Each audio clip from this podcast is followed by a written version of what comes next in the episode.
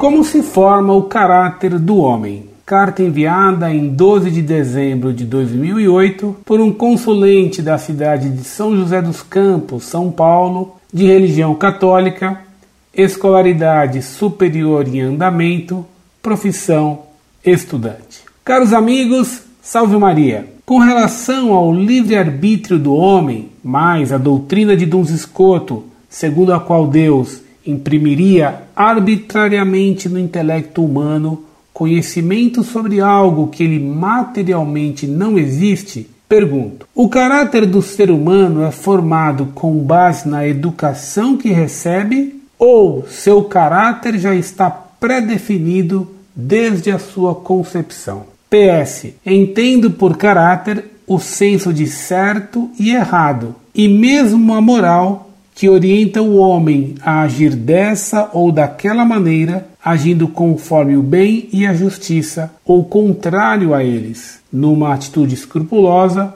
ou inescrupulosa. Desde já, obrigado. Nossa Senhora Auxiliadora dos Cristãos, rogai por nós. Muito prezado, salve Maria. Você está confundindo caráter psicológico com livre-arbítrio. O caráter psicológico com que nascemos é fixo, mas ele não nos toma liberdade. Deus nos deu livre-arbítrio e nos dá as graças suficientes e necessárias para agirmos bem, livremente. Isso é um dogma da Igreja.